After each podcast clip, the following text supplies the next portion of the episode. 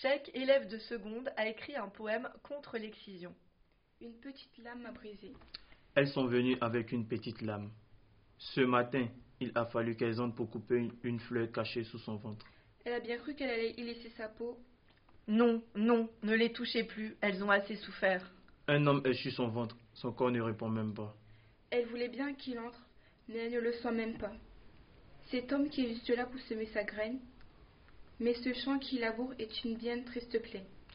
Car on lui a coupé ce petit bout d'elle, qui fait d'elle une femme comblée, une terre fertile. Je dis non à l'excision. Ne les touchez plus, elles ont assez souffert.